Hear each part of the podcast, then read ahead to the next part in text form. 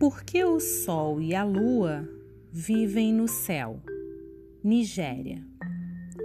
Há muitos e muitos anos, o Sol e a Água eram grandes amigos e viviam juntos na Terra.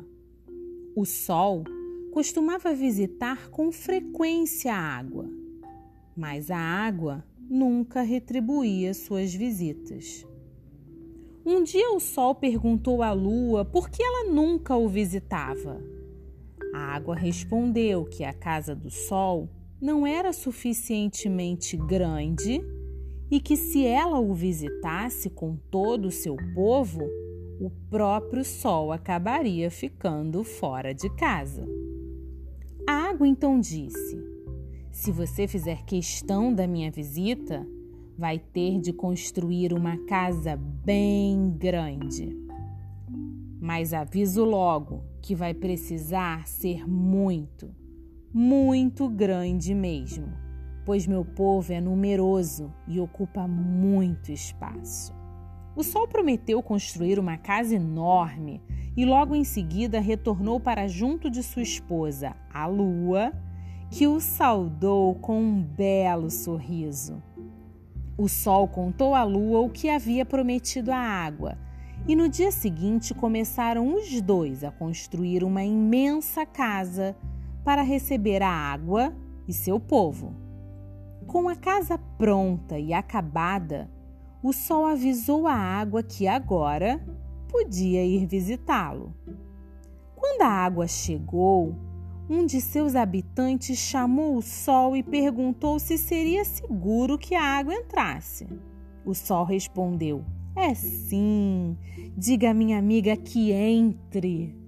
A água começou a se derramar pela casa do sol adentro, seguida pelos peixes e todos seus animais.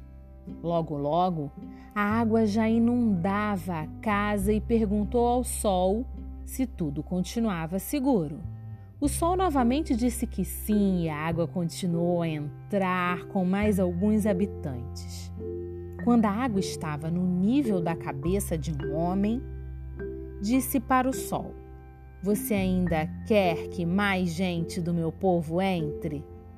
Sem saber bem o que responder, o sol e a lua não quiseram ser indelicados e novamente concordaram. Mais e mais habitantes da água foram entrando até que o sol e a lua tiveram de se sentar em cima do teto. A água, uma vez mais, perguntou ao sol se estaria tudo bem se continuasse entrando. O sol e a lua responderam que sim. E então mais e mais gente foi entrando. A água logo chegou à altura do telhado e, para lhe dar espaço, o sol e a lua se viram forçados a subir para o céu. E é lá que eles moram desde então. Tradução de Flávio Moreira da Costa. Os grandes contos populares do mundo bons sonhos.